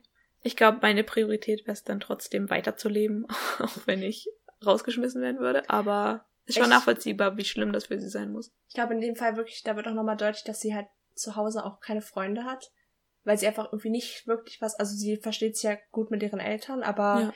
sie hat halt nicht wirklich was, was sich halt lohnt, irgendwie dahin zurückzukehren. Ja. Ist schon ein bisschen traurig. Aber auch Ron ist in dieser Szene, nachdem sie das sagt, auch so sassy. so dieses, was sagt er da im Deutschen? Sie sollte dringend ihre Prioritäten klären. Genau. Ja, also im Buch endet das Kapitel halt damit so, ja, es sah fast so aus, als hätte Harry rausgefunden, wo sich das geheimnisvolle Päckchen aus Verlies 300 irgendwas befand. Ja. Anscheinend in der Falltür, unter der Falltür. Ja. Heißt nicht hier auch ein Kapitel? Unter der Fa Durch die Durch Falltür. die Falltür. Da kommen wir dann in der nächsten Folge auch zu. Ja. Weil wir haben schon wieder unser Limit erreicht. Definitiv. Ich dachte auch wirklich beim Vorbereiten, in diesem Teil passiert nicht viel. Aber wir haben jetzt uns gegenseitig irgendwie nochmal so ergänzt. Es ist, es gibt so viele Sachen. Egal, ich glaube, es könnte rein nichts passieren, außer so ein paar Leute, die da rumstehen und wir hätten so viele Sachen zu besprechen, weil wir Ja. ständig halt auch viel zu weit vorgreifen Aber und irgendwelche anderen Sachen erzählen. es ging. Also wir haben uns ein bisschen zurückgeschraubt. Ja, Ein bisschen. bisschen. so, in der nächsten Folge werden wir dann das Ende vom Film besprechen, das letzte Drittel. Ungefähr. Nicht ganz, vermutlich ist es mehr so die Hälfte. Mal Also von gucken. dem, was passiert, ist es wahrscheinlich schon die Hälfte. Ja. Aber von der Seitenzahl kommt es ungefähr hin, dass das letzte Drittel ist. Ja. Das wird bestimmt eine längere Folge. Ja, richtig. Ja. Dann vielen Dank fürs Zuhören. Ja. Wir wünschen euch allen einen wunderschönen Tag. Oder gute Nacht. Oder, Oder was auch immer. Morgen. Ja. es hat Spaß gemacht und wir hören uns beim nächsten Mal.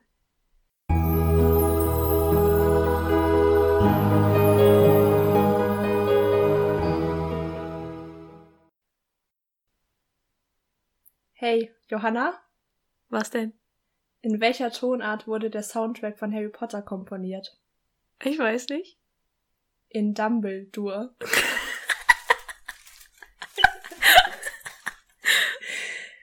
no. Oh. Ich fand den gut.